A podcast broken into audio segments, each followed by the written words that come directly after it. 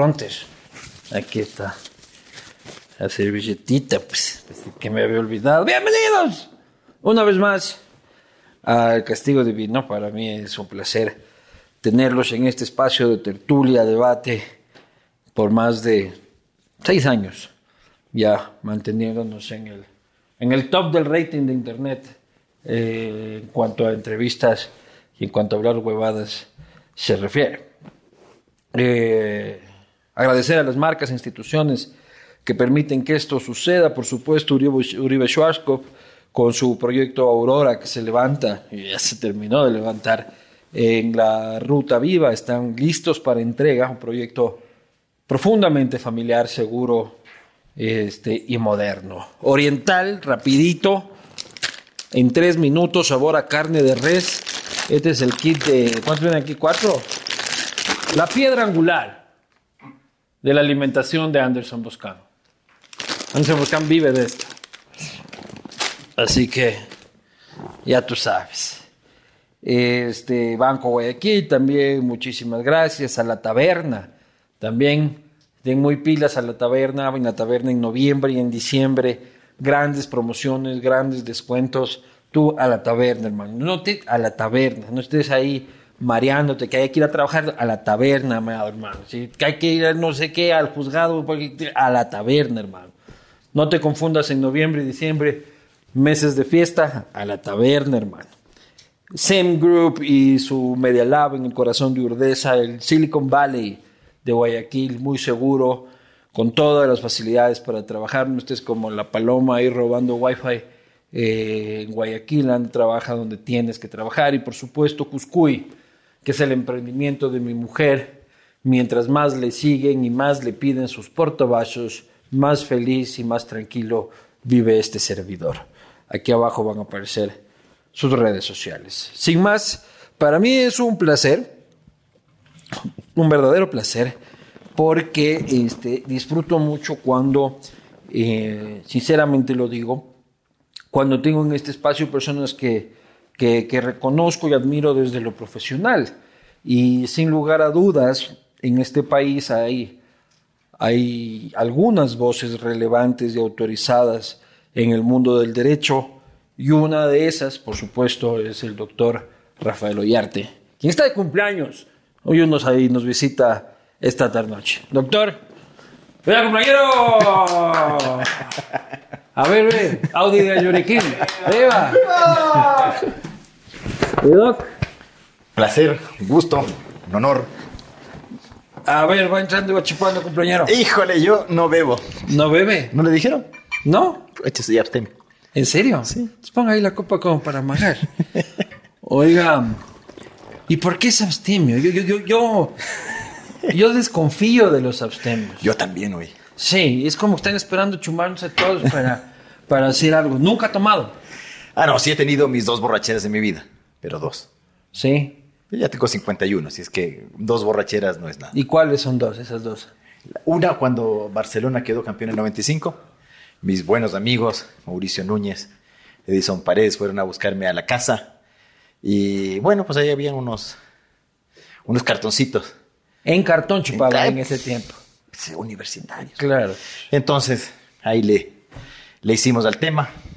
Y borracho. Brutal, brutal. De no, me acuerdo. Nunca más. Pero esto fue nunca más en serio, ¿no? Yo, yo, yo todos los días es nunca más. No, y con vino. Todavía después me dijeron que con vino era terrible. Ah, sí. Un día después que me digas que con vino es terrible. Claro. O sea, nunca había tenido una, una de estas eh, animaladas. Uno ya tiene un máster, pero en esa pendejada. Pues el chuchaqui es una cosa que hay que saber. Hay que saber surfear esa pendejada. ¿Será? ¿Será que hoy día? A ver, la tercera. Vea eso. Tercera vez en la vida que vamos a ver beber al doctor Ollarte. No, en esto no he aprendido yo a tomar. No. No. Pero de ahí le molesta, o sea, no, no, y, y, usted 31 de diciembre es de los que se va a dormir a las 12 de la noche. No, no, pero no.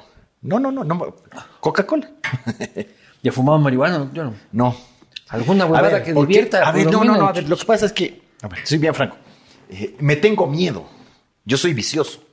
Ya. Entonces, siempre supe que si me a- le agarraba el gustito a estas cositas, me bajaba el bar entero. ¿Y cuáles son sus vicios, doctor? Fui fumador, fui fumador. Y fui fumador casi 10 años. Comencé muy tarde. Tenía que dar un examen de grado en Chile. Estaba muy asustado. Y para pasar los nervios, le pedí a alguien que me enseñe a fumar. Y me puse ahí como estúpido a, a fumar. Y le di 10 años. Hay gente que se acuerda que yo en clase, eh, no como el doctor Juan Carlos Bustamante, pero era un tabaco tras otro. Fumaba tras otro. mientras dictaba Sí, clases. Sí, sí. Eh, Se, se estilaba en. Claro, yo en aquellos mi años. tiempo todavía. Sí, sí, sí. Y ni siquiera tanto como usted, en mi tiempo. Me acuerdo que Freddy Paredes, que era mi profesor, fumaba en clase. Y de hecho, por ejemplo, en las pruebas, había ciertas pruebas, pues siempre fui jodido en eso, ¿ah? Eh, pero sí en el examen final dividía los cursos cuando los exámenes eran escritos, sala fumadores y sala no fumadores. Dividía a los Sí. alumnos entre fumadores y no fumadores Sí, sí, para que no haya fumadores pasivos en Ef- su... efectivamente. Oye, qué, qué- qué- qué gesto de cortesía, ¿no? De- Pucha, pero con las pruebas que vos tomabas. Claro. Por ahí hay algunos Pero me dicen que era un profesor profundamente mal genio, casi autoritario. Sí. Que una vez había entrado a la clase, había un pobre pendejo que no lo había saludado y les había obligado a estar a todos parados durante la clase. No creo eso. Pero hay mitos, ¿ah? Hay mitos. Hay- hay- hay- Sí. Pero es lo bueno. Cuando, empiezan, cuando salen los, los mitos, estas historias raras que uno dice, "¿Y ¿a qué horas fue? Eh, no es malo, no es malo. Porque nosotros también, yo me acuerdo cuando, cuando, cuando yo iba a la universidad teníamos unos profesores espectaculares, ¿no? Brutales. Y de todos había una mitología, ¿no? Se decían muchas cosas. En la católica. En la católica. Pero usted era un nazi. Nazi. Profe, profe nazi, así. Bueno, es que ahora todo el mundo, ¿no? Por eso ya no doy clase, ¿no? Sí, cualquier cosa es un atentado a los derechos fundamentales. Entonces, mejor dije, déjalo ahí, déjalo ahí. Eh, a ver. ¿Qué, qué- pero, pero ¿qué, qué hacía? ¿O sea, ¿Que metía No, reglazo? no, no, no. o- ¿O, No, no sé, o no, qué? ya eres universitario, ¿no? A ver, pero yo no tomaba lista. O sea, si vienes, vienes, y si no, asunto tuyo. Ah, pero si te cae la lección y no estás, cero. Eh, también hacía tonterías y pendejadas, sí, por supuesto. ¿Cómo que? Eh, ¿Se muchaba a los alumnos? venga, No, ¿sabe que no? Eh, el, el estatuto pontificio, pues. Entonces uno no podía tener ninguna eh, relación de ninguna naturaleza con algo ¿Pero eso similar a está una alumna. mal o está bien? No, eran otros tiempos. A ver, lo que pasa es que yo también estudié en la Católica de Chile. Claro. ¿ya? Y ahí los, los, los profesores también eran, la cosa era muy... ¿Pero usted cree que besuquearse con las alumnas No, está mal. no está mal? No, sí está mal, pues. Si es que es su alumna en ese Sí, momento. por supuesto. Y si es que no es alumna ya en ese momento. No, pues ya pasó, Si ya, fue el semestre pasado. No, pero tampoco, pues. Tampoco. Refiero, ya, ya, si ya fuera del ámbito universitario, ¿no? O sea, si pasó siendo su alumna, ya es prohibido. O sea, mientras seas alumna de la universidad no se puede nomás, pues. Claro, no. Por eso no soy profesor, yo tampoco creo. Aunque ya casado, No, ya, no tampoco ya tengo la pólvora mojadota yo. No, cuidado que le pueden malinterpretar eso. Como que la palabra mojada. Una cosa es la pólvora mojada, otra cosa es eh, el helado aguado, este, que eso es, que, que eso es otra cosa. También me contaban que usted siempre, su principal referente era el doctor Ulloa, hoy este, presidente de la Corte Constitucional, Doctor Salgado. Salgado, perdón, este, el, eh, hoy presidente de la Corte Constitucional, Hernán Ulloa, ¿por qué se me cruzó? ¿Quién es Hernán Ulloa? No sé, pero es- era eh, miembro de la Corte Nacional, sala penal. Ah, claro. Ya no es. Este, Y su hijo que está en el Consejo. el doctor. Salgado, siempre un referente para usted. A ver, entrábamos, yo diría muy niños a la universidad. Todavía creo que la cosa es así, 17 años. Y uno de tus primeros profesores, Hernán Salgado, eh, un, un tipo que te generaba un temor reverencial solo con verlo, ¿no? Eh, y, y- y era distinto, o sea, tenías que esperar la clase parado, de for- de- para el- el- el- un hombre de una memoria brutal, ¿no? Brutal. Tiene 82 años, tiene una memoria brutal. Yo no sé dónde están las llaves del carro y el señor sabe dónde están todas las cosas, ¿no? Eh, Ahora, eh, el gusto del derecho constitucional naturalmente sale de ahí, ¿no? A mí me gustaba el derecho internacional y el derecho constitucional. Y Y usted lo reemplazaba cuando él tenía que viajar fuera del país. ya cuando volví, porque me fui a Chile justo a estudiar derecho constitucional, me gustaba el tema cuando aquí no se ejercía constitucional, no había... el- el- si, tú te- si tú estudiabas derecho constitucional, la finalidad era dar clase. Y yo quería ser profesor, desde niño me gustaba este tema, tenía un pizarrón ahí y me ponía a dar clases de Sí, porque fantasía. derecho constitucional. También quería ser periodista. Ya, y ya vamos ahí para allá. Pero sí, derecho constitucional, como, ¿para qué mierda sirve? O sea, uno dice derecho penal para sacar a la gente de cana, derecho civil para ir los problemas administrativos, derecho tributario, pero derecho constitucional es como, como de filósofo, así No, de. ya, ya. de- de- A ver, déjela nomás ahí, porque hay algunos que sí se la creen, esa de ser filósofo. Claro, en esta, pues, se creen en esta filósofos. materia, están en la estratosfera. No, no, se quiere tener las patitas en la tierra. Pues, otras pendejadas, ¿no?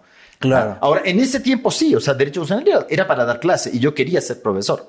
Eh, pero cuando ya regresé al Ecuador, eh, se estableció el sistema de garantías.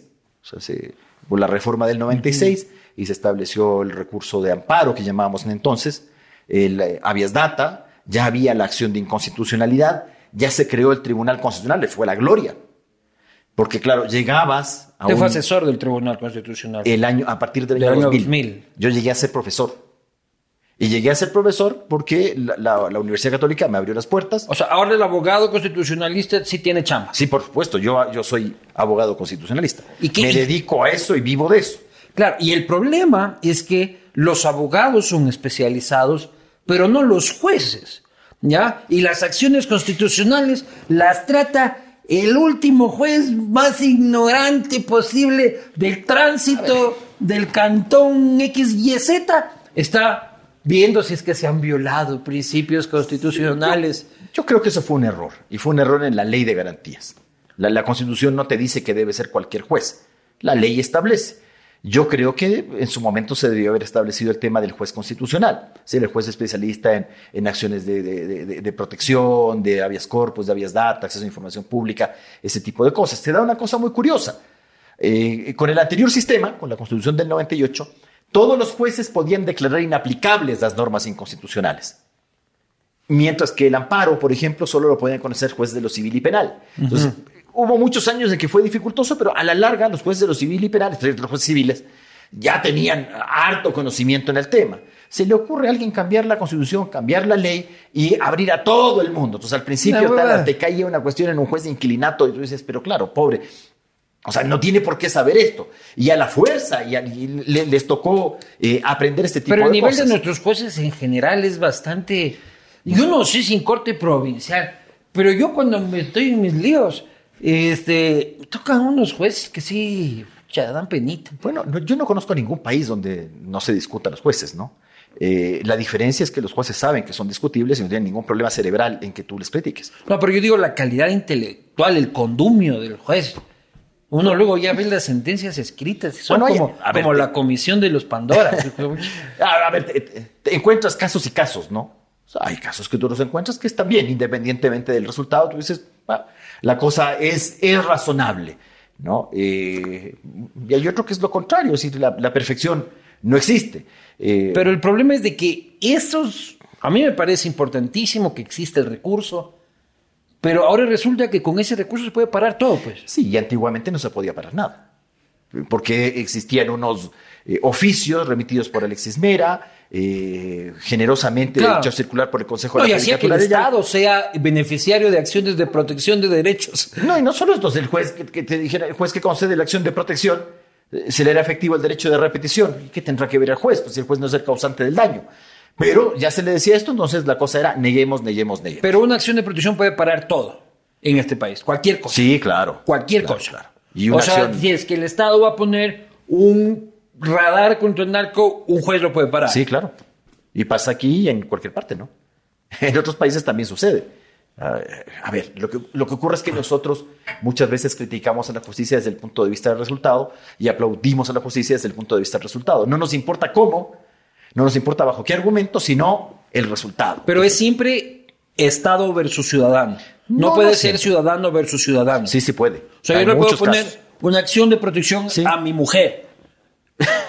Por decir, me siento vulnerado No en mi derecho constitucional de irme de parranda con mis compañeros. En una de esas, una habeas corpus, oiga. Claro. Claro.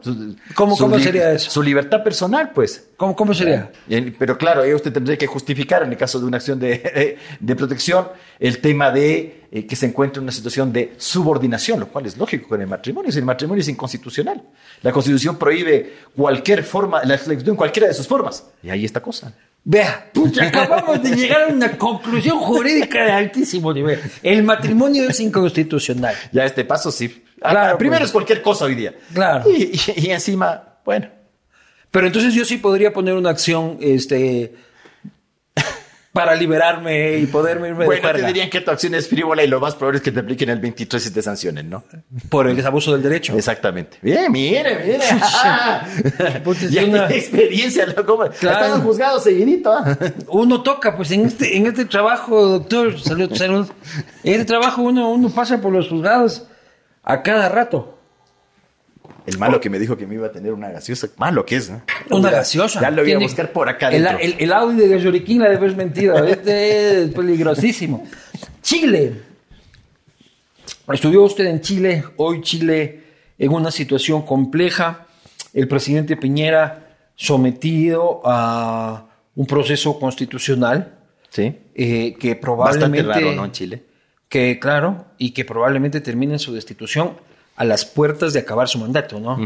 Ni Allende fue sometido a juicio político. ¿Y por qué ahora sí? Porque es un imbécil. Es un tipo que. Piñera ver, es un imbécil. Sí, sí, a ver, perdón. Tú llegas al poder disque siendo derechista y lo primero que quieres hacer es caerle simpático al otro cual nunca le vas a caer bien. Bueno, te alejaste de los tuyos, te quisiste ir con el otro, eh, te empezaron a hacer Con la toda- otra, en este caso. Bueno, puede ser. Claro, porque con- con- con la Bachelet, izquierda. claro. Bueno, ya. Te, te destrozan el país y tú piensas que lanzándole a los cocodrilos una bandeja de carne, te- el cocodrilo te va a dejar en paz, el co- cocodrilo te va a comer.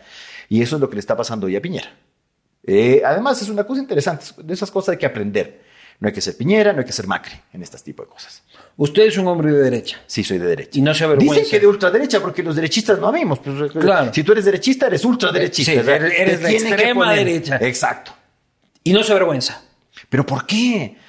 Pero, A ver, esa es la cosa. Yo entiendo que hay gente Digo, en que estos es- países latinoamericanos, progresistas, este, un poco y bastante subdesarrollados prácticamente, decir soy de derecha es, eh, es un acto de suicidio eh, reputacional, ¿no?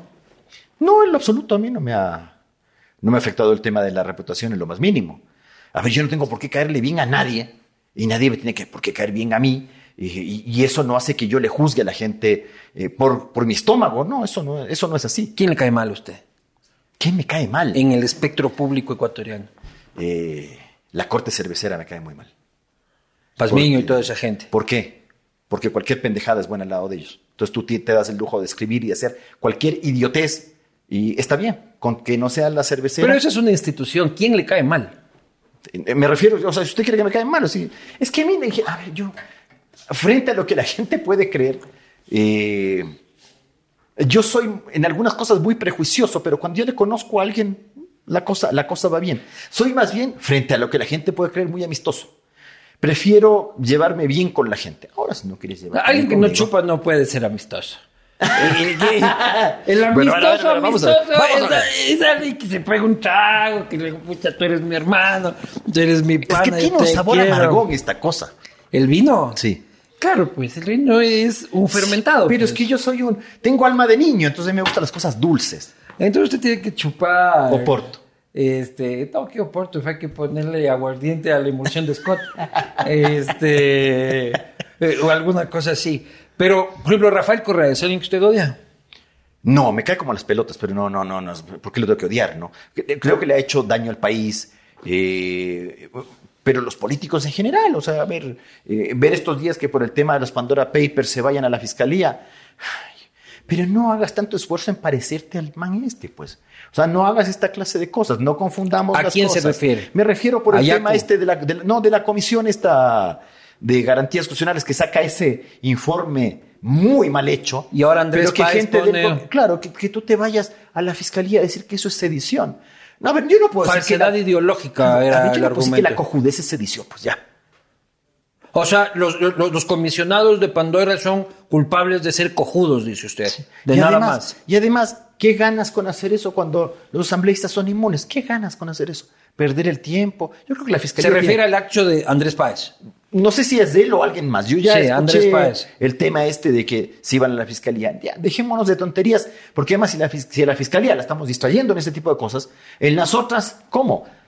Yo creo que hay harto delito en Ecuador como para estar distrayendo en, en- en- en esa clase de cosas a la, a la ¿Y hay cómo tumbar al lazo con esto?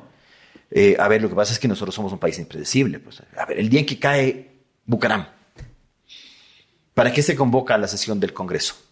Para conocer la, si- la- la situación de crisis que vive el país. ¿Y en qué terminó la cosa? 44 tipos alzando la mano y diciendo que el señor estaba loco.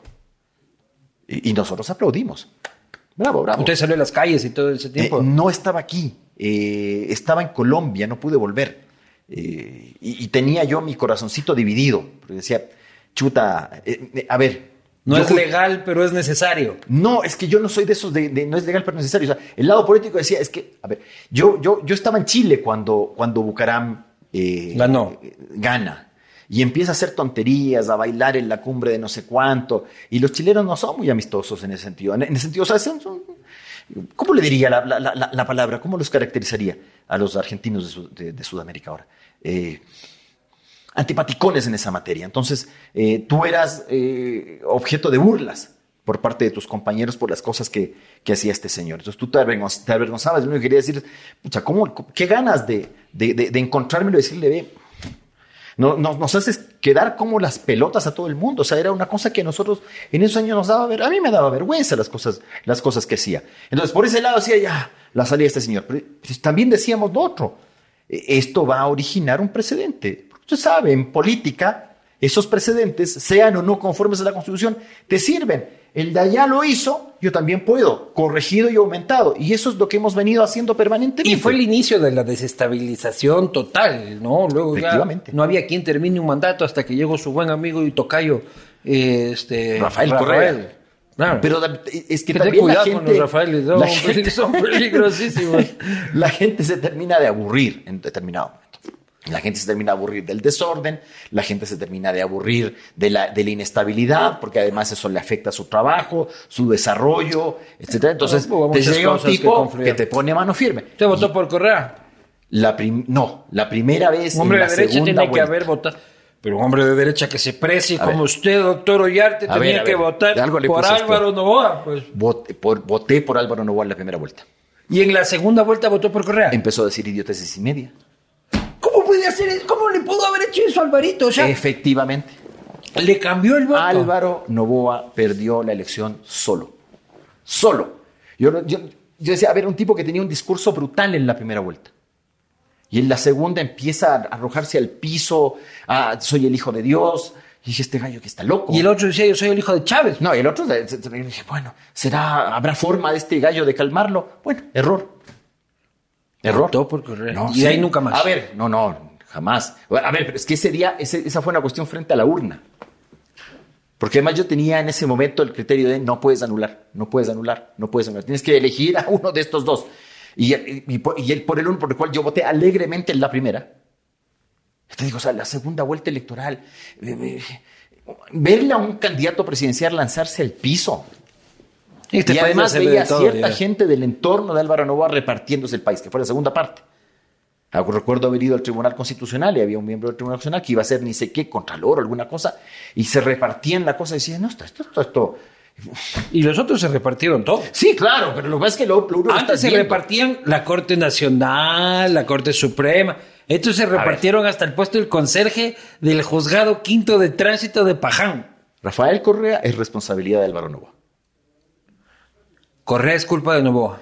Si, si Álvaro Novoa, que además le llevaba siete puntos entre primera y segunda vuelta, algo que en Ecuador nunca originó un volteo, hubiese seguido con el mismo discurso de la primera, el discurso del desarrollo, de que nosotros vamos por esta vía, no por esta otra.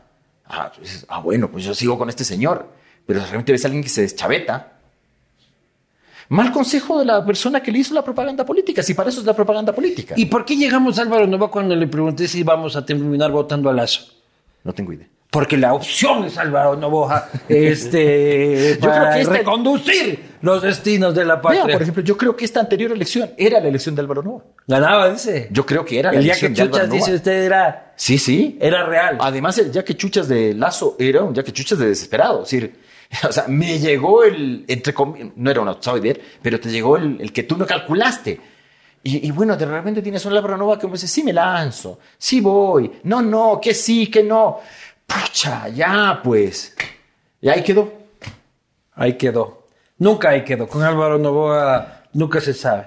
Hasta el último día dirá que va a ser candidato. Pero ¿podemos votar a Lazo no podemos votar a Lazo? ¿Puede pasar cualquier cosa? Sí. O sea, que el día de mañana, que alguien te diga inocentemente, pero bueno, le vamos a llamar nomás a la asamblea por el 132. Ah, puede pasar cualquier cuestión. ¿Cuántos votos se necesitan para votar a Lazo? Dos tercios. ¿Vienen a ser? De noventa y pico, no me acuerdo. Noventa y pico. Sí. ¿Unes? Unes Pachacutic, 70.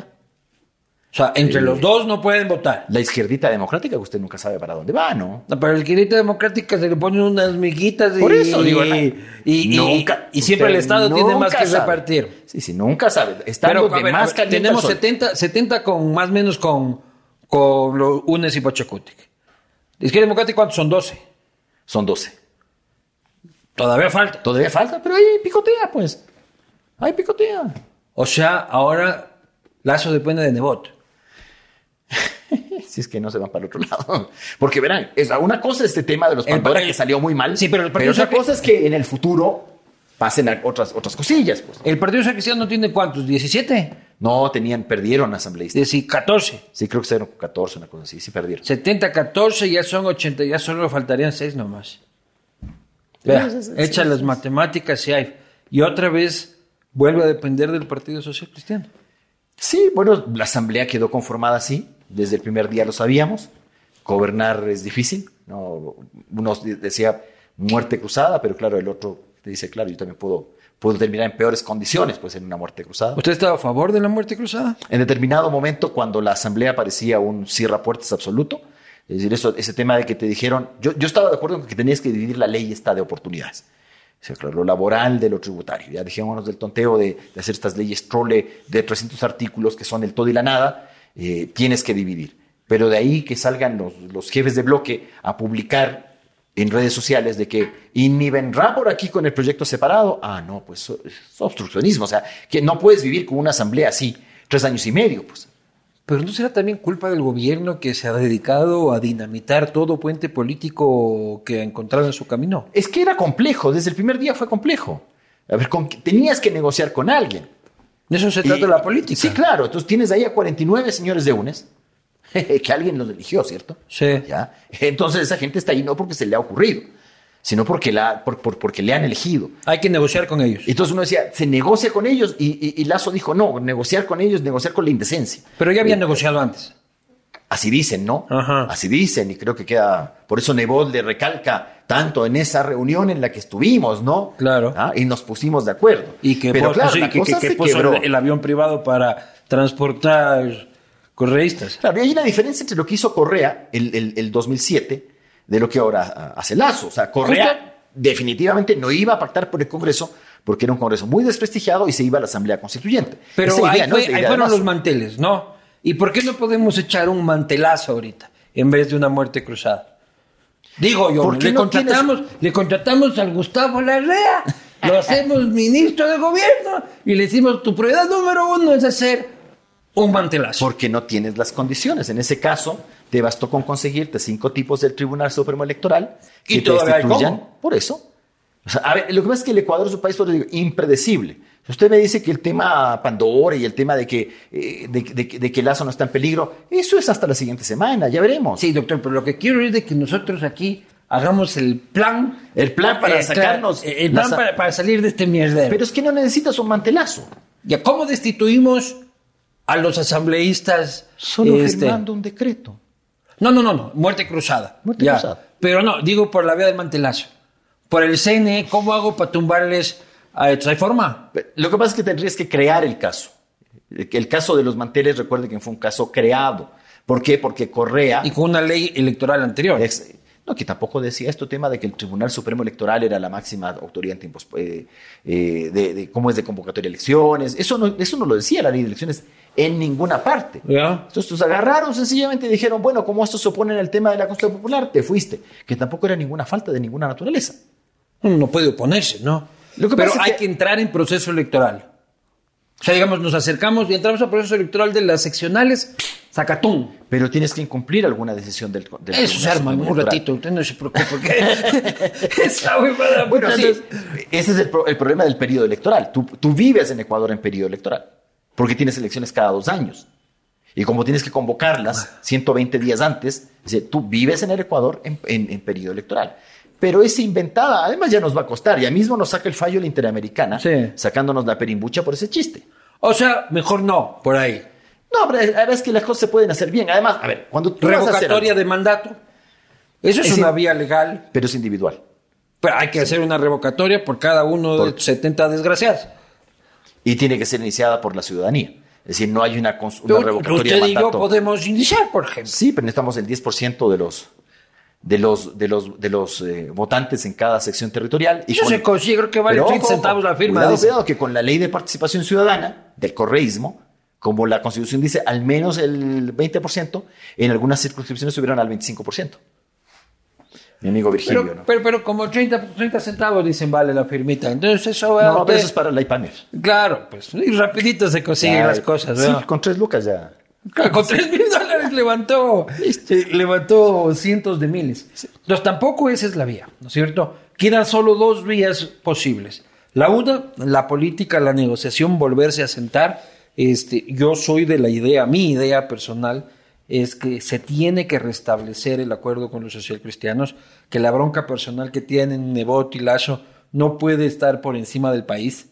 Sí, Este, sí, claro, y- nada debería estar sobre el país, ¿no? y tienen que tienen mucho más lo que los une que los que los separa y creo que le puede dar mucha gobernabilidad ya con la izquierda democrática con el PCC este pero no veo al gobierno en esa línea ni al Partido Social Cristiano tampoco y de ahí la otra es la muerte cruzada la muerte cruzada es un decreto Lazo se levanta un día y dice estos segundos putas fírmese y ese rato Bueno. van a la casa Eh, sí, efectivamente, ese rato te vas a la casa, pero eh, tu riesgo es las elecciones en seis, en seis meses, ¿no? Claro, pero ahí yo gobierno por decreto De gobiernas por decreto. Que tampoco es viva la fiesta, porque la Corte Constitucional tiene que avalar algunos de los decretos. Sí, a ver, el tú dictas el decreto y el decreto entra en vigencia.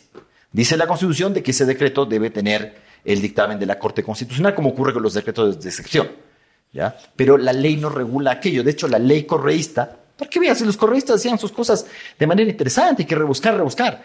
Eh, si usted se fija en la ley de garantías, usted no tiene un sistema de control preventivo, o perdón, o de control automático de esos decretos, como ocurre con los de excepción. Se puede tomar el tiempo que le dé la gana. No, le dice que tiene que demandar la inconstitucionalidad.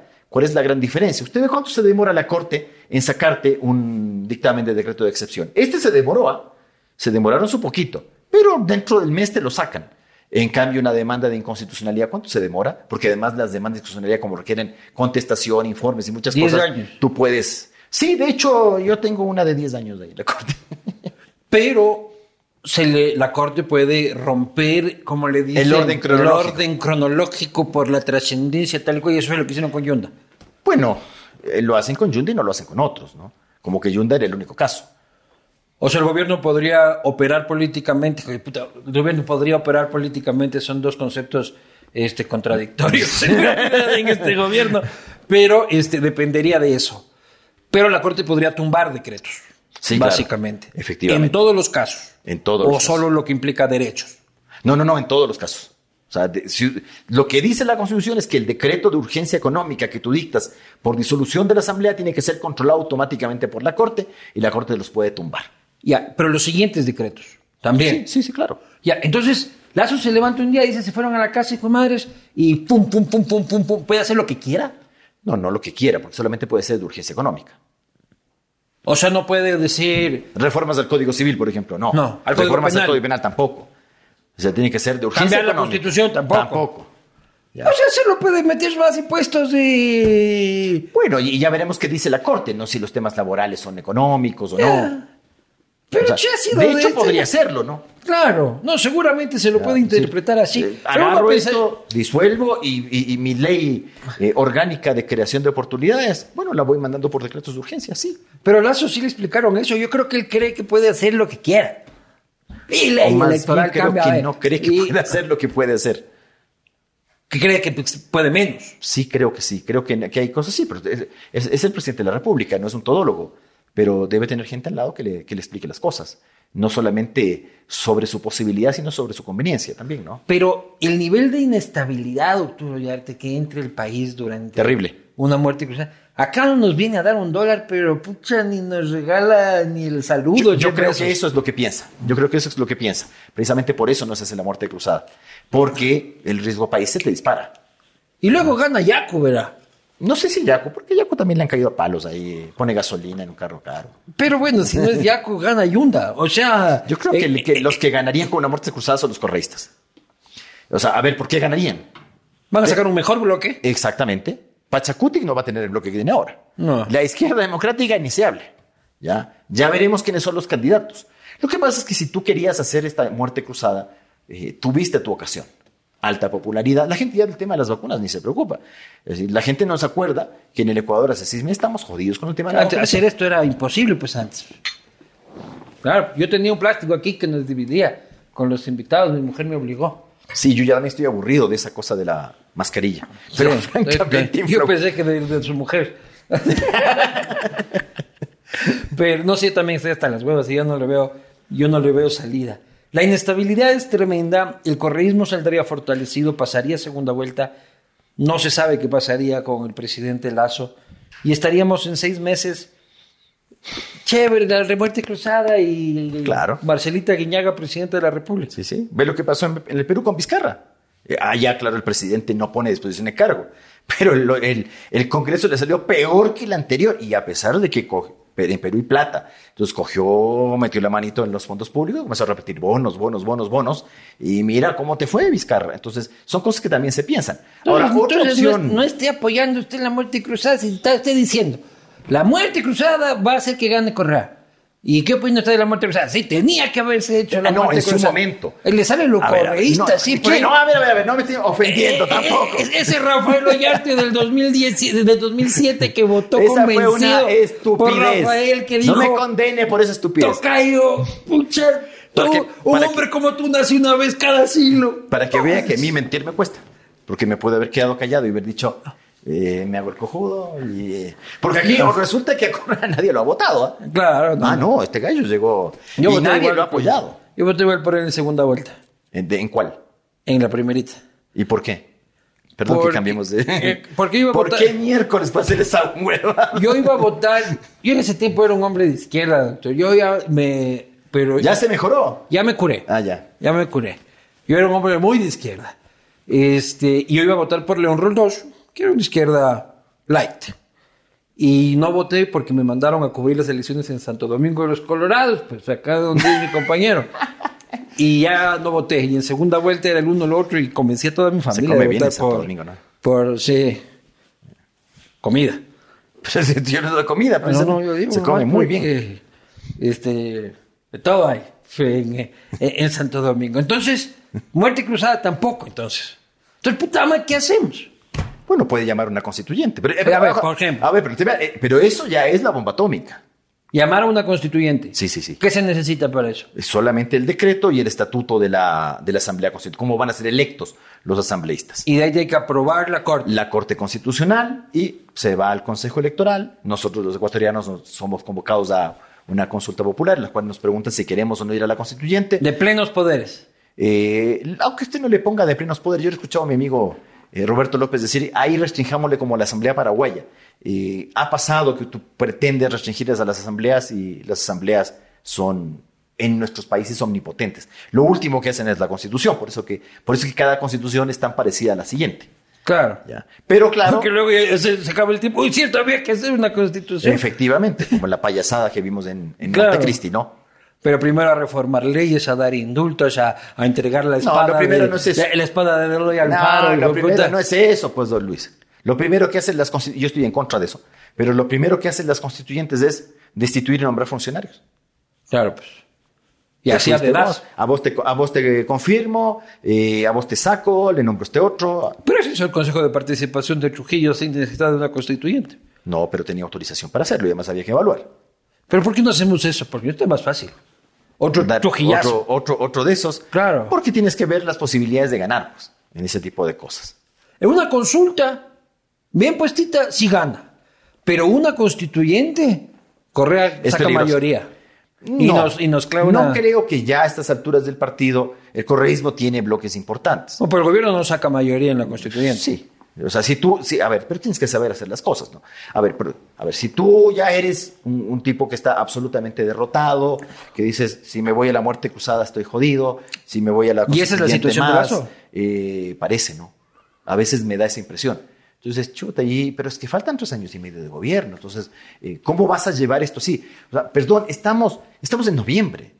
Y en noviembre ya estamos hablando de que lo quieren tumbar. O Y sea, estamos perdón. hablando desde septiembre de eso. Sí, sí. Entonces uno dice, oye, pero este, este, este, este año no se ha cansado a poner, a sacar la banda para sentarse aquí y, y- y ya tiene un montón de que, que el triunvirato, que toda la sedición y toda la cuestión está. Bueno, entonces uno dice, bueno, ¿y cómo vamos a acabar los tres años y medio? O sea, así, en pindingas. Este, o sea, esta es la cuestión. ¿Qué- ¿En qué se está transformando el Ecuador? en, en- en- en un peronismo de mala clase. Es decir, si vos no eres correísta, eh, te desestabilizo y, y- y te hago sufrir para que luego llegue el, el- correísta y de aquí hasta cuándo. Sí, sí, pero tampoco hay como echarle la culpa a todo a Correa. Usted- No, yo no estoy diciendo que no lo El estoy- país conoce mi animadversión por ese delincuente, pero este, tampoco hay como echarle la culpa. No, no, no estoy diciendo Y el eso. gobierno es inoperante, por no decir inepto en A ver, política. ¿por qué me referí a Argentina? Porque cualquier cosa que no sea peronismo es una cosa así, ni agua ni pescado, eh, trato de contentar a todo el mundo, no hago las cosas bien para que luego vuelvan. Pero recuerda que Macri fue el primer presidente no peronista en culminar el periodo. Eh, a eso vamos. No estoy diciendo que Correa está pensando en eso, no sé si piensa, o sino que calcula cosas, ¿ya? O si ese es el destino, pero no es por culpa de Correa, es por culpa de este lado de acá. Este lado de la gente que, ah, no, es que ser derechista es terrible, no, ¿cómo vamos a hacer esto? ¿Cómo vamos a ser tan frontales y directos en decir y hacer las cosas? No, no. Constituyente es una vía, entonces. A ver, pero ojo, son vías que tienes que calcular. Sí, no, Pues es una vía. A tontas y a locas como No, no es una vía recomendada por el doctor Ollarte en todo caso, pero es una vía. Y la otra es consulta popular. Yo Pero puedo con- llevar estas leyes a consulta popular. Sí, pero es muy difícil que tú lleves 300 artículos que No la importa, gente no usted te mete ahí según el anexo que usted nunca va a leer. ¡Tras! Hijo de madre. Sí, pero ten cuidado, porque las consultas populares juegan mucho tu popularidad. Claro, al final son de a ver, popularidad. claro. No, a ver, no neguemos el tema de Moreno. Moreno los dos primeros años que hizo, muy buenos. Y luego, sí. Hoy se salió de la vía, se sacó la cresta el tipo. Eh, Los dos años, los segundos dos años fueron un espanto. Parecía que no se iba a acabar nunca esa cuestión. Pero mira, en cambio, al, Moreno de los primeros dos años, el primer año especialmente, se le saca de encima Correa, hace el tema de la consulta popular, la descorreización, la gente le aplaudía, bravo, bravo. Entonces, Moreno podía preguntar lo que, lo que quisiera, que la gente le dijo, sí. Pero cuidado que te transformes no en el Sixto Durán Ballén del 94, sino el del 95. En el 94, presidente, estamos con usted. Sí, sí, sí. Y el año siguiente, un año después nomás. 11 veces no. Reventado. Acabó eh, el gobierno por gravitación espontánea, pues. O el propio Leo Febres Cordero. Eh, Febres Cordero era un tipo que tenía un carácter lo suficientemente fuerte. Pero perdió una consulta. Sí, pero y a pesar de eso, el tipo siguió. Y al tipo le dieron dos golpes de Estado y el tipo siguió. ¿A usted A le ver, gusta cuenta- esa- usted, usted- usted- cuéntame otro que haga eso. ¿Usted siente empatía por Leo Febres Cordero? Eh, no soy cristiano, no me gusta el tema O sociocristiano. no estoy preguntándole por el partido, Pero estoy me- preguntando por la persona. Sí, sí, efectivamente. ¿Cree decir, que la historia es que- injusta con él? No creo que sea injusta. ¿Injusta en qué sentido? En- Porque, a ver, ojo, de- depende de qué libro de historia estás leyendo. pues. Exactamente. El discurso este, más repetido, que es el discurso progre del gobierno totalitario, represor de derechos humanos, este, cree que es injusto con él. Es que yo no le puedo decir a alguien que es progre, caviar, caviarón, ¿no? Eh, que, le, que le aplauda a Febres Cordero y no se queje y no se corte las venas. Bueno, que no... progre de caviar. Eh, los, los caviarones, ¿no? Los, Sí. los caviares, ¿no? Entonces la gente que, que vive bien, pero son de izquierda para el resto, ¿no? Claro. ¿Ya? Esos, ¿no? El que el socialismo De es muy pipa y bueno. tabaco inglés. Eh, exactamente, ese tema. El, el- el- izquierdista cafetín que le llamamos, ¿no? Claro. Ya, eso. Sí, no te puedo decir que te caiga bien Febres Cordero, pero había una cosa de Febres Cordero. No, le, no, no estaba preocupado en caerte bien a vos. Punto. Es que así hay que hacer. Es que nadie es capaz, nadie es monedita de oro, peor en política. Entonces, este, este, este, esta cuestión loca de ahora de que tú tienes que caerle bien a todo el mundo, entonces tienes que decir cuestiones políticamente correctas. No, no digas eso, porque si vas, uy, no, ya lo dijo, híjole. Sí, no, yo soy víctima de eso, pues no hay cómo decir Sí, nada. que pero aquí- claro, entonces ahí te cuelgan en redes sociales porque has dicho tal o cual cosa. Pero usted nunca lo han colgado. Pero otra cosa es que no te haga caso. Pues. Claro. No, no, a usted no lo han colgado. Sí, creo que sí, han habido intentos. Bueno, Sí. bastantes, sí, sí, sí, sí. Pero A mí me cuelgan una vez a la semana, en realidad. Ya tengo mi colgadero yo. Entonces, puta, ¿qué, qué juego? Hoy es jueves, no, pucha, no hemos colgado el vivaco. Oye, ponte pilas, aquí qué fue que dijo, revísale. Así es, uno, uno sufre en las redes sociales. Pero, a ver, pero sufre porque quiere sufrir, pues. ¿Sabes? Yo veo gente, yo dos veces me puse a contestar en, en Twitter. me, me- aburrido es eso. En realidad, a mí me aburre esa cuestión.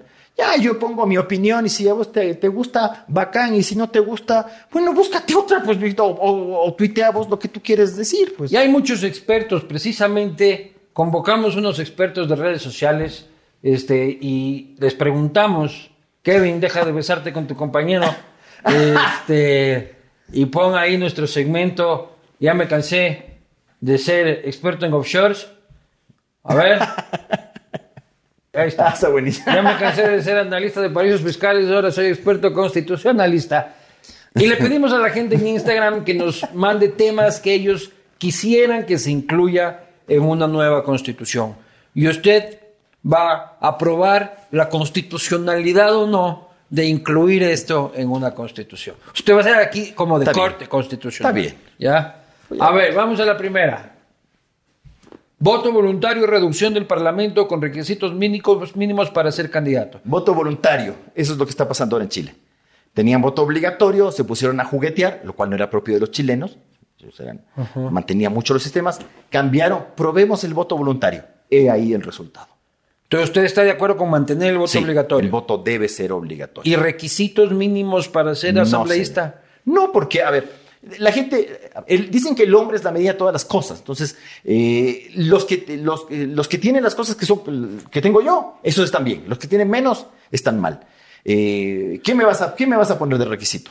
Puta, que, sepa, que sepa leer y escribir, por lo menos. Título universitario. Ya. La cosa más obsequiada del país. Eso viene en una taza, en una, en una lata de café, viene esa cuestión.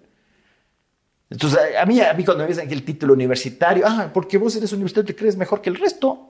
Está pendejo como cualquier otro. Entonces, ¿cómo hacemos para mejorar la calidad de asambleísta? que Saber tenemos? elegir. Pero, ojo, pero es que, a ver, usted tiene un sistema electoral mal hecho. Mal hecho, ¿por qué? Porque, claro, como nosotros somos puros, nos corre agua bendita por las venas, empezamos con tonterías. Eh, hay que limitar el gasto electoral, porque si no se, eh, se, se producen las, las empresas electoreras. Es decir, nos encanta que el Estado gaste en campañas electorales, y que el que tiene el poder abuse de, las, de, la, de la propaganda pública para afianzar su figura y el resto que se muera. Y por esa razón, desde que tenemos esta cuestión de los límites de gasto electoral, de campañas muy cortitas, entonces, ¿a quién tienen que poner los partidos en las listas? Al futbolista, al cantante, al actor, porque necesitan cara conocida, pues. La gente no va a venir a votar por un gallo que no conoce. ¿A usted le han ofrecido alguna vez? Una vez fui candidato, Y perdió. me aburrí. Es que, a ver, ¿Por yo- qué partido fue? Fuerza Ecuatoriana. Esa es la de Dudar. No. No, no, no, no, no. Fuerza Ecuatoriana. No, espérate, no, espérate. Fuerza Ecuatoriana. Esa no era de Humberto Mata. Esa misma. Para, para la asamblea. Yo, no, yo, yo, a ver, yo hay muchas cosas, a ver, dentro de las, porque yo tengo un carácter bien imbécil. Eh, hay cosas que a mí me cuesta mucho hacer, que es pedir. Esa cosa de ir a pedir el voto. No me jodas, pedir el voto. Más o menos como los concursos. No, no. Humberto Mata que andaba con la Carla Salas en el Corrica. Ah, no, pero, pero todos le envidiábamos, ¿no? Es que la Carla Salas de ese tiempo era la. Eh, claro, pues. Sí, sí, pues imagínate, luego la la sala. Y uno, eh, bueno, y uno ahí. y había que ver en la casa. Claro, pero eh, decían que era también arreglado ese asunto. Sí, porque creo que se casó Humberto Mata en Argentina, con un argentino. Claro. Que se fue por allá a vivir su vida. Feliz. Bien está, Sin que lo critiquen, sin que lo. lo- será lo- de la vida? ¿Qué será, no? Debe ser feliz, digo yo. Si no sabes del gallo es porque es feliz. Totalmente. Ya, si el rato que le pasa una desgracia nos vamos a enterar inmediatamente. Ojalá que no y que sea feliz con su pareja. Siguiente pregunta. O sea, siguiente tema. La pena de muerte, Luchito. A ver si la gente entiende. No la pena de muerte para Luchito. Este, la pena de muerte, ¿hay cómo meter en la Constitución? No, está prohibida. No solo que está prohibida la pena de muerte, sino que la Convención Americana indica que las naciones que hemos eh, abandonado la pena de muerte no la podemos reinstaurar. Eh, Y los países que tienen la pena de muerte no pueden aumentar los casos de pena de muerte. El gran problema que tuvo Perú con la Constitución del 93, porque la Constitución del 93 aumenta el, el- el- el- el caso de pena de muerte eh, a los de terrorismo. Le aumentaron eso. Y ahí hubo unos choques brutales entre la Corte Interamericana, eh, presidida por Hernán Salgado, ¿ya? y Fujimori. Eh, esa era una cosa interesante, porque Fujimori no era cualquier No era cualquier gallo, ¿no? Y además era un tipo que tenía mucha, mucha popularidad en el Perú, y Salgado lo, lo, lo enfrentó. Cambian las épocas, ¿no? Cambian los tiempos, ¿no? Eh, Salgado era un tipo muy conocido fuera del país precisamente por, por su dureza en ese, en ese tipo de cosas, no transar esa clase de cuestiones. Si tú me preguntas a mí, yo obviamente soy un tipo derechista y yo estoy de acuerdo con la pena de muerte, pero hay que respetar la Constitución y si ya te metiste en el tema del, del sistema interamericano, no puedes introducir la pena de muerte en Ecuador. Siguiente. Derecho al autocultivo de marihuana. Bueno, ya hay, ¿no? Uno puede autocultivar su marihuanita. Ya hay. Ya, pues, si tú puedes ser consumidor. Y uno puede tener en su casa sus plantitas. Ahí ten tus cosas. Mientras no te vengan a que, no, claro, si tú dices, tengo todo este huerto para mi consumo, Claro. lo más probable Pero es sus que- cuatro plantitas, Sí, llega la no, policía y dice, aquí está el corte del video del doctor Ollarte, en que dice que yo puedo estar fumando hierba en mi casa Pero sí sin puedes. ningún problema. Siguiente. Legalización y producción de cannabis y adopción libre de géneros. Que, a, ver, a ver, la primera ya creo que ya estamos, ¿no? Porque hay, No, hay legalización de del cannabis no sí, estamos, Sí, de hecho hay unas pastillitas y unas cosas de cannabis ahora. Sí, son de CBD.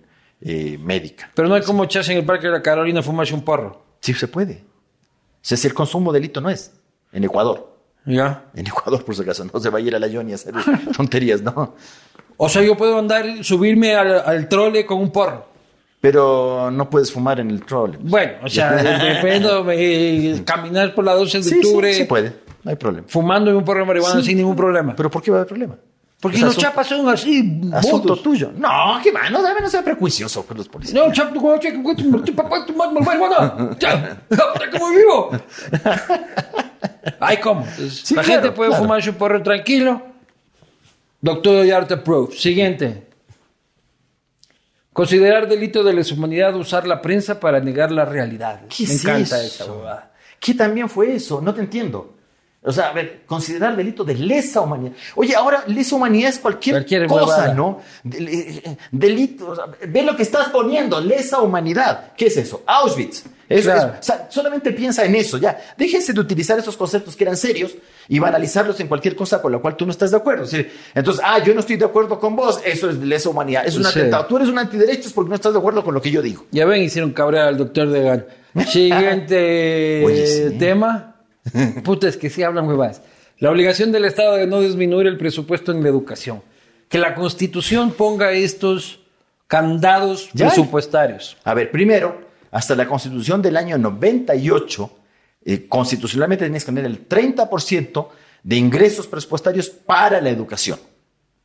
Eso se eliminó en la progresista constitución de Montecristi. Por si acaso, a vos te estoy diciendo, vos que hablas de, que, no se puede retroceder, que no se puede reducir, esa norma se eliminó en la actual constitución, en la cual le pusieron ahí un porcentaje medio cojudón del PIB del 6%, que tampoco se cumple. Ahora no se cumple, anda, propone una acción de inconstitucionalidad por omisión, a ver qué te dice la Corte Constitucional luego de 700 años. Te deben decir que, que ese presupuesto ya se acabó, así es que no hay materia sobre la que pronunciarse. Esa platita se perdió. Siguiente. Que Ecuador salga de los derechos humanos. Yo pongo ahí también las estupideces, ¿no? Porque es, es ver. posible salirse de los derechos humanos. Sí, muchas gracias, señores del sistema interamericano. ¿Venezuela se salió? Señores de la ONU, muchas gracias. Este, Sí, pero a ver, lo que pasa es que la gente, mucha gente, ¿qué está viendo de los derechos humanos? La gente a veces, lo- el que escribe eso, cree que los derechos humanos no son para él. Porque lo que él ve a diario, y se forma esa imagen, es que los derechos humanos están dedicados al delincuente. A Están dedicados, claro. Entonces yo me agarro de esto y me afianzo de aquí y, y me salgo con la mía, ¿no? Entonces la gente ve al tema de los derechos humanos eh, como un enemigo de la persona. Curiosamente, no, no confundas los derechos humanos con esos señores que se dicen defensores de los derechos humanos y para defender a cualquier pelotudo te dicen, por ejemplo, que no habla castellano y que tienen que interrogarlo en su lengua materna, que es una cosa que no dice la Constitución. Por si acaso, a mí me sorprende. Se lo hicieron a Vargas de Aiza, ¿no? Sí, sí. La Constitución dice cuando no comprenda el idioma. Eso también dice la, la Convención Americana y eso lo ha dicho la Comisión Interamericana de Derechos Humanos. Ha aclarado ese famoso tema. Pero, Vargas gritaba, quítenle el apoyo a ese patojo de mierda en televisión nacional. señor, y luego llega la fiscalía Entonces, y ya no, sé hablar español. No es cierto esa cosa de que tiene que ser en tu lengua materna. Entonces aquí viene un, ucraniano que habla castellano. Ah, no sé, yo no declaro. Si, si hablas, si entiendes. El, derecho consiste en que entiendas, que puedas entender lo que se te está preguntando para que también haya claridad sobre lo que vas a responder y, y, sobre lo que se te quiere eh, cuestionar, ¿no? Siguiente, pero hay cómo salirse de los derechos humanos. De los acuerdos internacionales. Lo que pasa es que a la mierda formalmente hay cómo, pero te tienes que salir de muchas cosas más. Te tienes que salir de la Organización de los Estados Americanos. O sea, te, te transformas en un paria. Y el Ecuador es un país mm, pequeño. Pero conectado. Eh, somos un país. De, a ver, el derecho internacional es el derecho de los débiles. Eh, las grandes potencias van ya lo que hacía la Alemania nazi, el Japón imperial. Eh, tú puedes ir y poner la pata en el, en el, cuello a cualquier nación. ¿Qué te salva a vos? El derecho internacional te salva a vos. ¿Qué te salva a ti, pobre ave? Los derechos humanos si viene el día de mañana, ¿ya? Un tipo abusivo, ¿quién es el que te tiene que dar la mano? Los derechos humanos. No confundas derechos humanos con la gente que vive de eso. ¿Pero qué opina de otorgarle derechos a la naturaleza? De su buen amigo, este, el doctor Ávila. Bueno, cosas, ¿no? ¿Qué son cosas? Algún día también a mí se me ocurrirá alguna tontería cosa y pondré ahí. Ay, no, dijo tontería. Así que la naturaleza tenga derechos. A la naturaleza hay que proteger, pero se dice que es sujeto de derechos. Sí, es una cosa muy avanzada. No, no, no me da. No me da. Pero, pero la gente a duras penas tiene derechos fundamentales. Me estás pensando en el otro nivel. Eh, primerito, vamos en orden. Yo en eso yo puedo discutir cualquier cosa.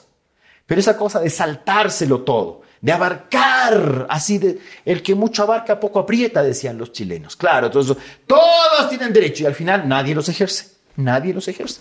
aquí no tienes ni el fundamental derecho de comer bonito.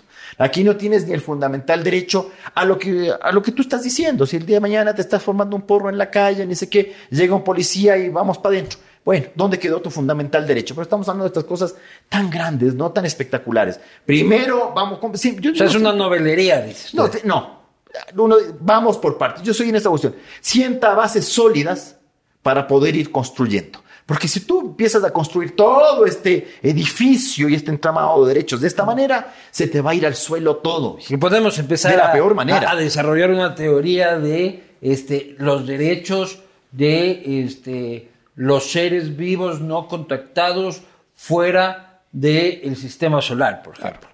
para que cuando llegue un marciano, no marciano, porque es del sistema, o para cuando llegue un alienígena, respetar sus derechos este, alegimioides. A ver, para, el, para el común de los mortales, para el ciudadano que tiene en su caso, ya que hablo de mi amigo Ramiro, que tiene en los casos de tu despacho un lustro, que tú le vengas a hablar de los derechos de la naturaleza cuando tú lo tienes pisado ahí, o que su caso no interesa porque es un caso de derecho de propiedad, porque la propiedad no es un derecho, ¿no? ¿Ya? No, no, eso puede ir por otra parte, eh, jódete. Entonces, que a ese tipo le vengas a hablar de los derechos de la naturaleza es un sarcasmo, pues. Siguiente. Metele a cana al Rafeco. Pero Esto es lo que cree la gente que puede hacerse con una constitución. No, pero tienes que extraditarle. Pues. O sea, el tipo está en Bélgica. ¿Y por qué nunca logramos que la Interpol nos pare bola? A ver, no es que la Interpol te tiene que parar bola con tu difusión roja. Es decir, no necesitas difusión roja para una extradición. La extradición tiene algo de administrativo y tiene algo de jurisdiccional. Es decir, a ver, tú necesitas la sentencia, la sentencia traducida, en este caso al francés. ¿Cómo estamos con el presupuesto de la Corte Nacional para Traductores, no? Que es otra cosa, porque tienes que tener la cosa traducida. No, se no, no, está en francés la, sentencia. Es que tienes que traducirla, está en castellano. ¿ya? Todavía no lo han hecho. Eh, no, no sé si ya lo, lo tienen que haber hecho ya, ¿no? Pero son cosas que veas, son, son, cosas que, que, se necesita dinero, ¿no? traductor no te cobra, eh, gratis no es. Pero luego tienes que llevar eso a Bélgica por, lo- por conducto regular, cancillerías, y, y- y en Bélgica se tiene que abrir un juicio de extradición, que creo que aún no se inicia en Bélgica. Creo que la cosa no ha terminado acá para que inicie allá. Pero luego viene todo el problema. El Ecuador tiene además una muy mala historia en, en- en- temas de extradición. ¿A qué importante le hemos podido extraditar? A nadie. A nadie le hemos, porque el tema de la extradición es un asunto muy, muy complejo. Peñaranda. El, el- el- extraditable, muchas veces, de esta clase de- de- de señores, ¿no? Correa y compañía, tienen dinero, ¿no? Y pueden eh, contratar grandes estudios jurídicos, mientras que el Estado ecuatoriano tiene que defenderse con, con su embajadita ya, pues, y vamos al, al- al- al- al juicio de extradición y ahí te sacan la perimbucha. Porque nos guste o nos desagrade, en, la, en el juicio de extradición te revisan todo. Todo te revisan. No solamente las grandes cosas, ¿no? Revisan el caso. Claro, te llegan a revisar los hechos del caso. Llegan a- tú puedes decir, no se debería hacer eso. Bueno, anda, diles allá que no se debería hacer eso. Pero muchas veces lo hacen. Entonces, porque comenzamos con temas que son formales. A ver, uno, doble criminalidad. ¿El delito por el cual usted lo juzgó allá es delito en Bélgica? Sí, sí es. Eh, eh, en, en ambos países la pena es mayor de uno o dos años, según el Tratado de Extradición. Eh, ¿Ese delito está incluido o no en el Tratado de Extradición para ver si te puedo extraditar? Ya, además es un tratado de 1887. Algo hay, corrupción de funcionarios, sí está metido ahí en el, en el tratado de extradición de 1887. Sí hay, ¿ya? Pero luego sigues, ¿ya? Y, y empiezas a decir, ah, ya, entonces sí es, sí es posible. Eh, ¿Y por qué le han condenado? Autor mediato. ¿Hay la autoría mediata en Bélgica? Sí, debe haber la autoría mediata. Eh, ¿Por influjo psíquico? Ahí se nos van a cagar de risa. Entonces, no puede, porque eh, doctrinariamente existe. Muchos, ah, mira, yo- pero no, vos no te fijas que en la doctrina, sí, sí, sí, pero a ver, la legislación de Bélgica permite esta cuestión. ¿Sabe usted y, si y además, permite? y además, y además de lo que tú estás escribiendo en tu fallo, porque no es que te vas a, digamos que en Bélgica dicen, sí, sí, acá sí hay la autoría mediata por influjo psíquico, tenemos toda una jurisprudencia, pero con lo que tú escribiste en ese fallo, en esas tres líneas, eh, Bélgica te va a decir, "Mm, eh, he llegado a la convicción de que sí, aquí hubo el, eh, autoría mediata por ¿Qué influjo mierda psíquico". es el influjo psíquico? No tengo idea. O sea, ahí dice que. O sea, ¿y la teoría qué dice? Yo no soy penalista, por si acaso. No, ¿ah? no, pero lo ¿qué, que- pero ¿qué te dicen del famoso influjo psíquico? ¿Ya? De que tú eres capaz de hacer actuar a los demás de determinada manera, ¿ya? En virtud de tu, de tu, de tu poder, de tu, de tu personalidad. Lo que- a ver, conversamos hoy día con un amigo del temor reverencial. Que hay gente que Yo, hace. yo robo porque me da miedo correr. a ver, por ejemplo, un amigo mío. recordábamos- Yo robo porque si no se pone bravo. Ay, ¿Quién no está robando? ¡Ah! ¿Para estás aquí? ¿Para robar? Un buen amigo contaba que se comió un pulpo al olivo solo porque la persona que le invitó le generaba un temor reverencial tal y esta persona no come mariscos. Ya. Intoxicado. así. Claro, o sea, tenía tal temor reverencial que me, que me dijo, pero pruébate, es un pulpo al olivo, ni sé qué, es una maravilla, ni sé qué. Y él dice, me lo comí. Todo eso hago en mi Ya. casa yo. Aquí venimos. Ahí tenemos ¿Qué? otro ¿Qué? argumento para el sometimiento en el matrimonio. ¿Qué, qué, qué, qué otro? ¿Qué yo, lavo por, yo, yo lavo por influjo psíquico, Puede- sí, ¿no? por influjo O sea, tú psíquico, dices- llego temprano por, por temor reverencial. O sea, llego temprano por temor No reverencial. tienes ni que decirme lo que lo hago. Claro. Eso no, No, no, esa no, coerción. Pero de hecho el, el derecho es coercitivo, ¿no? Entonces a eso, a eso. Pero tienes que explicar bonito esa cosa. Va- Vamos armando ya doctrina. Tienes que, tienes que explicarme bonito que en este caso el tal, el, el tal influjo psíquico existe. O sea, pero si tú yo leo tres líneas, porque no es que tiene que ser ah, eh, el, el hondo penalista que tiene que entender la profundidad de las cosas. Y yo, Perdón, yo soy abogado, entonces leo eso y digo, a ver, convénceme. Y yo leo esto y digo, "Ay, ¿por dónde esto? va?". O sea, no, no me, no, no me cuadró. Entonces, me dice, a ver, con eso allá te van a decir, sí, te concedo la extradición. Siguiente. Que se le retire la ciudadanía que no le guste el encebollado. O al, Siguiente. o al que pide el encebollado sin cebolla. Ah, es claro. ¿no? Siguiente. Pena de muerte y hablamos a políticos corruptos. Siguiente. Oye, estoy muy gordo. Tengo que bajar de. Me pasa lo mismo. No, yo yo Casinos, derecho a portar armas, cadena perpetua. Ya hablamos de cadena perpetua. No, lo, no de los de cadena casinos fue- perpetua. lo de los casinos es una tontería establecida en una consulta popular para que vea cómo el ciudadano puede violar derechos fundamentales. ¿no? ¿Cómo votó usted con el tema de los casinos y dejó sin trabajo a medio mundo? ¿Acaso el juego no existe? Ilegal. Qué, qué maravilla. ¿A quién le conviene eso del juego ilegal?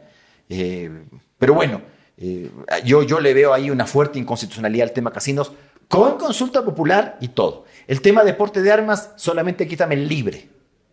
O sea, el libre eso no existe. Yo creo que si va a haber porte de armas, tiene que hacer, tiene que ser un porte de armas debidamente autorizado y luego de las pruebas que te tienen que tomar. Ojalá que mejor que las pruebas de manejo, ¿no? Cadena perpetua también decía. Eh, no es inconstitucional si es que no es la perpetua que te estás imaginando. Es decir, una perpetua perpetua, porque nuestra constitución, igual que la Convención Americana, indica que la pena privativa de libertad tiene por finalidad rehabilitar al sentenciado y reinsertarlo en la sociedad. Si tú le clavas una perpetua de por vida, porque la gente se imagina que la perpetua es de por vida. No, las perpetuas en otros países tienen un mínimo de pena, entonces tú dices eh, cadena perpetua con un mínimo de 20. A partir Esa de los, huevada no es perpetua. Claro, lo que pasa es que a partir de los 20, por ponerte una, una cifra, tú empiezas a analizar si esa persona se ha o no rehabilitado. Es decir, si tú tienes esa posibilidad de analizar rehabilitación y poder darle la libertad, Y si es que es no así- sería inconstitucional. Y si es que es así un Charles Manson, un Jorge Glass, que no se rehabilita, se queda ojo, perpetuo. esa es la finalidad de la pena privativa. Anda a preguntarle a los amigos criminólogos que dicen de que con la pena privativa de libertad alguien se rehabilita. Ahora, si me preguntas la verdad de las cosas, lo que yo creo es que las penas, yo nunca he escuchado, ahora sí escuché, sí, sí, debo decir que en la última sí escuché que no, que se requieren tantos años para rehabilitar. Eh, ¿En serio? O en realidad lo que tú dices, ah, no, este tipo que ha robado, que ha matado, que ha violado, me lo tienes que guardar 25 años. ¿Por qué? Porque es un peligro. Entonces lo haces por dos razones. En realidad lo haces por aseguramiento social y lo haces además para castigarle y además para dar ejemplo. Eh, ojo, ojo, mi querido amigo. Nadie deja de delinquir porque usted aumente las penas. Esa es otra cosa que te tienes que aprender. La gente solo deja de delinquir cuando está segura que si delinque va a tener consecuencias. Es como el semáforo de las 3 de la mañana, pues ¿quién lo respeta? Ah, pero si está ahí esa cosita, ese fotorradar que le llaman, y sé cuánto, ahí sí, ahí sí te pones la patita en el freno, ahí sí, aunque sean las 3 de la mañana, te aguantas el semáforo en rojo, porque sabes que si te pasas, te va a caer el chahuiscle. O el ecuatoriano es que, maneja en Miami. Ah. Y en Miami somos educadísimos todos los No ecuatorianos. sé si en Miami, pero sí he visto en otras partes que la gente hasta, hasta cruzamos por la esquina. así. O sea, ver, caminamos al llegas- paso cebra, hijo de madre. Somos Llegas mucha- al JFK y a nadie yo le he visto que se le ocurre meterse por debajo de las cintas. No, lo he No. visto eso. Ey, llegas al Mariscal, bienvenido al aeropuerto Mariscal Sucre. Lo único que falta es que la gente baje la ventanilla del avión y bote basura así, o cosas. ¿no? Ay, mi ecuatoriano del alma. Siguiente. Ley de derribo. Una milicia libre de portar armas como en Estados Unidos. La segunda no, gracias. Para eso hay Fuerzas Armadas. Base de Manta. Eh, la base de Manta no era una base militar. La izquierda convención, o sea, ¿quién quiere una base militar? Esa era una base ecuatoriana, en virtud de la cual y en virtud del convenio, los Estados Unidos colaboraban con el Ecuador para realizar las acciones de interdicción al narcotráfico. Sacaron eso y ya saben cómo estamos. Ya sabes lo que está pasando. Es que somos soberanos. Vamos a ver cuán soberanos somos en un país donde campea la delincuencia. Y ley de derribo es tumbarte. Es, eh, eh, Avionetas. Yo lo entiendo como la mal llamada ley de fuga, cuidado, ¿ah? Porque una cosa, una cosa es que tú, claro, tú tienes tus aviones de combate, que no los tenemos. ¿eh? Tú quieres tener una ley de, de derribo con la fuerza aérea que tenemos. Pues tenemos un lindo radar que lo han dinamitado, no sé qué cosas, pero digamos que funciona. Eh, ¿Con qué? Con los 18 Super Tucano. Mijito, si usted quiere seguridad y quiere defensa, eso cuesta. Lo que pasa es que usted no quiere pagar eso. Usted, usted, eh, nosotros tenemos tanques del año 1, tenemos aviones Super Tucano, con eso hay que, hay que defenderse. Es decir, somos, eh, en, en materia de defensa, perdone que lo diga, una risa. ¿Por qué? Porque los ecuatorianos somos irrespetuosos con las Fuerzas Armadas. Eso somos. Y luego nos quejamos. Ah, es que no hay guerra y por eso no deberíamos tener Fuerzas Armadas. Un país que ha sido invadido. Pregúntate, coge un libro, mi querido amigo. ¿Qué pasó en la provincia del Oro el 41? Los muertos en la provincia del Oro. Eran Cuando- otros tiempos, pero. Sí. Y hay otras prioridades. Ah, váyame que- diciendo, ¿y qué ocupación militar? No te matan a la gente, no te roban todo y no te dejan en ¿Y la vía quién nos pública. va a ocupar ahorita Hoy militarmente? ya no sabes, pues. Todavía Pero- sigue ahí con los peruanos, no, no, ustedes no, no, pensando que. No, no, no. A los peruanos o cualquiera. O una fuerza irregular o el que sea, tienes que defenderte. Y, y- y- y la defensa gratis no es. Pero la gente cree que, ah, no, es que si el día de mañana tenemos problemas, ahí sí compramos. ¿Cuánto, ¿Cuántos años demora entrenar a un piloto? No, no es una maestría. No te la regalan en un año. No te la obsequian en seis meses. Para ser piloto se requiere un entrenamiento de seis años. Eh, si usted tiene, no sé, eh, usted puede mirar el futuro y me puede decir que hasta el año 2028 no pasa nada, bueno, estamos bien. Muy bien. Primero recordar que todas estas intervenciones constitucionalistas de la People llegan gracias a Cooper Tires. Este, anda y rueda seguro con tus Cooper Tires. eh, más seguro que piloto de la Fuerza Aérea, seguramente, en todos los tecnicentros a nivel nacional importados por Conauto y en especial en Tire City, Cooper Tires. Siguiente constitucionalista, derecho a la eutanasia. Ah, qué cosa más jodida, porque uno, uno puede decir, no, la vida eh, solamente puede ser decidida por Dios y el día de mañana Dios no quiera. ¿Dónde hay madera? No hay madera. Ahí está. ya toqué madera. Eh, y estás postrado en una cama con una enfermedad terminal, con dolores y no sé qué, y lo único que quieres es, mira, acabemos, acabemos de una buena vez con esta. ¿Usted está de acuerdo con la eutanasia? eh, no, en principio no, pero es un tema muy, muy, muy difícil, ¿no? Hay que, hay que ver la, la, la gente que pasa por eso, ¿no? No todos son tan valientes como para... Yo no soy, por si acaso, yo, soy un, yo no sé enfrentar enfermedades. Entonces, por eso cuando usted me pone ese tema de la eutanasia, yo digo, chuta, yo cuántos, cuánto aguantaría que me digas que tengo una enfermedad de esas. ¿Como 15 minutos? Que ustedes de los que les coge gripe y a llorar en la casa. No, no tanto así, días. pero eh, son cosas que tú vas viviendo en tu vida, porque tu mamá muere de cáncer, ese tipo de cosas, entonces dices, chu, No, en mi caso entonces te quedas así, híjole. Pero la eutanasia tendría que entrar en la Constitución o sería una reforma al Código de la Salud, yo qué sé, Bueno, como el derecho a la vida es irrenunciable, tendrás que poner excepciones, ¿no? en la En Constitución. la Constitución.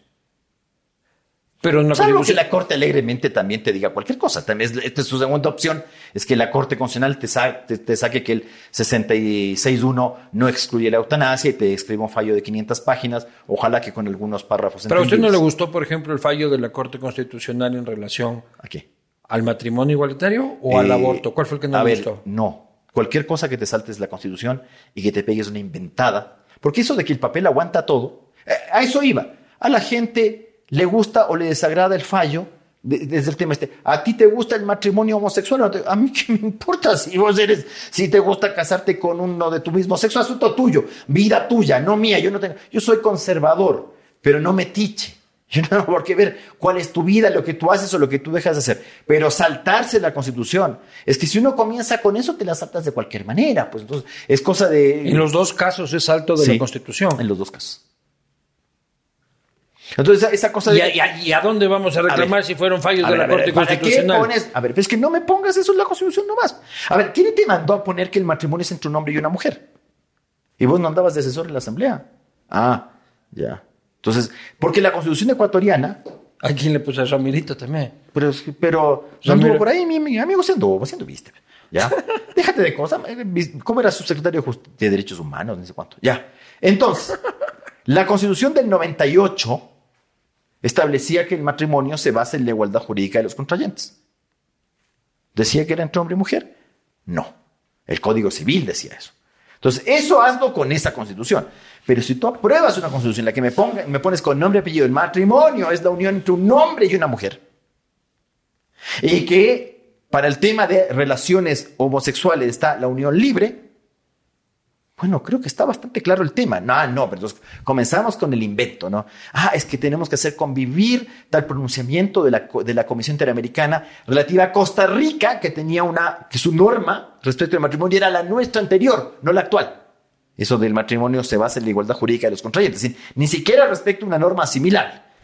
Pero bueno, eso quiere decir que tú puedes hacer lo que se te canta, ¿no? Pero usted Y- no le jode la- el matrimonio homosexual.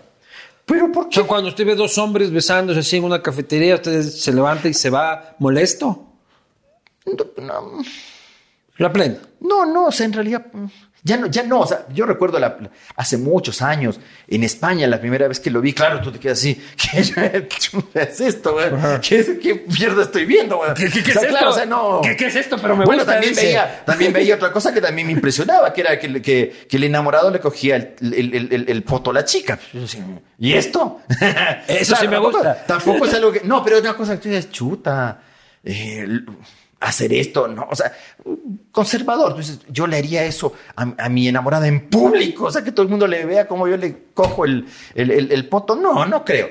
Eh, pero claro, son cosas que al final tú dices, bueno, te vas no acostumbrando. ¿A qué edad perdió usted la virginidad, doctor Ayarte? Pucha, no me preguntes eso. Van a, van a calcular después con quién fue. ¿Pero a qué edad te quedó? Bastante mayorcito, ¿ah? ¿eh? A los 30. No, no, no, tampoco. ya, no, ya, ya, no, ya, a los 30 ya no eres mayor. Ya claro. a los 30 tienes una pata en el ataúd, pues. Ya. Antes, pero no, no era menor de edad. No era, no era menor de edad, no, lógicamente, no, pero. Pero bastante, ya bastante adelantadita. Sí, la... pero es que si lo digo van a decir, ah, fue con la fulana. Tan poca sabía que es más sí, fácil sí, calcular. No, yo he sido tranquilo en mi vida, por si acaso. Muy, muy tranquilo. Me dediqué mucho al estudio, debo decir. Y a las pajas parece también. Puede ser. Sí. No, no, yo hice una promesa a la Virgen. De cero pajas. Brutal. Como me volteé, no me diga cómo hice eso. ¿Usted le prometió a la Virgen no masturbarse? Sí, sí, sí, sí. ¿Durante Nada. cuánto tiempo? Un año entero. Un año entero. Estaba, estaba estudiando, estaba muy cómplice, sí, tenía una vida salía por las orejas, difícil. usted ya- No, básicamente estudiaba mucho. me dedicaba mucho al estudio. No sé cómo terminó No, yo tengo, usted. no, no, yo tengo fuerza, yo algo que tengo y por eso me molesta estar gordo, porque yo tengo fuerza de voluntad y tengo una buena fuerza de voluntad, pues sí dejé de fumar de un día para otro. O sea, un día agarré y dije, dejo de fumar. Y Tengo todo el mundo decía, de no, Ernesto". ¿cómo eso no se puede? Dejé de fumar y nunca más se acabó la cuestión, no más. O sea, yo si hay algo que tengo es fuerza de voluntad. Eso sí, eh, la otra cosa soy mariconcísimo, por ejemplo, ya te digo, o sea, con el tema de las enfermedades, uff, Diosito, no, soy más que una enfermedad propia, una enfermedad ajena. No, sé- no sé qué hacer. Entonces, cuando una hija mía me dice, me duele la cabeza, yo ya me imagino de todos, y yo no. Me duele el estómago. Yo también, todo el rato tengo cáncer. Yo tengo cáncer unas tres veces a la semana. Porque bueno, pero eso es por culpa del- de, la, de la- ¿Cómo se llama esta cosa? de la paranoia. No, no, del celular. Pues. Porque, claro, tú le preguntas. A Google, Google para todo es cáncer Claro, entonces tú dices, chuta, me duele aquí, ¿qué será? VIH. Ya. Pucha, claro, ¿no? Claro, ah, sé. se te va a salir la rodilla con... Dice. Sí, Mejor sí, ya no. ni le preguntes a la Y, tontería. y COVID, COVID yo tuve durante la pandemia unas 758 veces. Pero a todos nos pasaba. ¿Usted tuvo COVID? Sí tuve. ¿Tranquilo o...? no, mes y medio hecho pedazos. ¿Con la puta? Sí, sí, sí. Al hospital. Al- eh, no me recibieron, por eso voté mi seguro. No, no sirvió de nada. Qué lindo pagar años de seguro para que el rato que te vas con el seguro eh, te manden sacando. ¿Pero porque no cubrió el seguro? Porque su calidad, su estado no era de había mucha. No, yo estaba sin respirar. O sea, casi se muere usted. Estaba- eh, eh, también era mucho el tema del susto, porque tratas de ventilarte Sí. y no puedes. Y no puedes. Y al final ahí, mi ex esposa me, me anduvo salvando el pellejo, debo decir. Porque agarró- Pucha, por eso es- nunca hay que terminar mal con una mujer. Uno nunca sabe cuándo una ex te va a salvar el pellejo. A mí me pasó una vez que me dieron burundanga. La que me salvó No, el pellejo me han fue- salvado, las mujeres me han salvado el pellejo. Sí, alguna también un tema de apéndice que yo estaba, no, con una, con una ciruelita se me pasa, me fue jalando nomás. En, en- en aquel entonces, mi, mi consorte me agarró de una oreja y me llevó al hospital. Era, era, era apendicitis. Claro. Pero es que lo que pasa es que yo era muy descuidado en esto. Hasta que pasó este tema del cáncer de mi madre, ahí, ahí como que me dice así como, esto no es bromita, ¿no? Duro es. Señores y señores, hemos hablado sobre constitución, política, desarrollo de la patria. Hemos tratado de construir este, teorías y doctrina jurídica sobre cómo podemos liberar a los hombres del influjo psíquico y del, del temor reverencial. Hemos tratado de encontrar Y me una hizo salida. tomar tres sorbos de... Le hice tomar tres sorbos. Este, le hicimos romper la fuerza de voluntad que no rompió incluso en su No, no, autosatisfacción yo, sexual. yo no, yo, no, yo, no, yo no me impido tomar. Lo que pasa es que no me gusta nomás. Es una cosa de sabor. A ah, mí- que sí me gusta. Ah, claro, a mí es lo contrario. o sea, Tengo, no tengo el problema, yo a la inversa soy. Este, hemos hablado sobre eso, hemos hablado sobre constitución, sobre derechos, sobre salidas legales eh, a la actual crisis. Y para mí ha sido un enorme placer tener esta conversación con el doctor Rafael Villarte, como les decía a todos ustedes, una de las voces más autorizadas para hablar de derecho constitucional, para hablar de derecho en general, y algo que este, yo rescato mucho que es eh, genuino en su personalidad, ¿no? Como él decía, no le interesa caerle bien a todo mundo y eso hace que a mí me caiga bien. Doctor, está siempre en su casa. De- y no me preguntó de equipo, de qué equipo soy. Barcelona, No, pues. Esa huevada dicen que es usted un enfermo del Barcelona. Pero, ¿y Dicen cuál que, es- los domingos lo ven así afuera de los, de los almacenes, tía. Así medio. ah, así Envidioso, medio, amiguita. me- medio ansioso que lo ven por los almacenes, tía. Dice. Yo, fui, yo creo que fui barcelonista por, por, por no compartir equipo con nadie. En Quito no había, no había barcelonistas. Estos gallos salieron, estos quiteños, en los 90. Ah, sí, no había. Pero usted nunca se queda un tía. Eh, no. Usted no es barcelonista. Nos vemos Pero, la próxima. ¡qué bestia! ¡Qué Divino.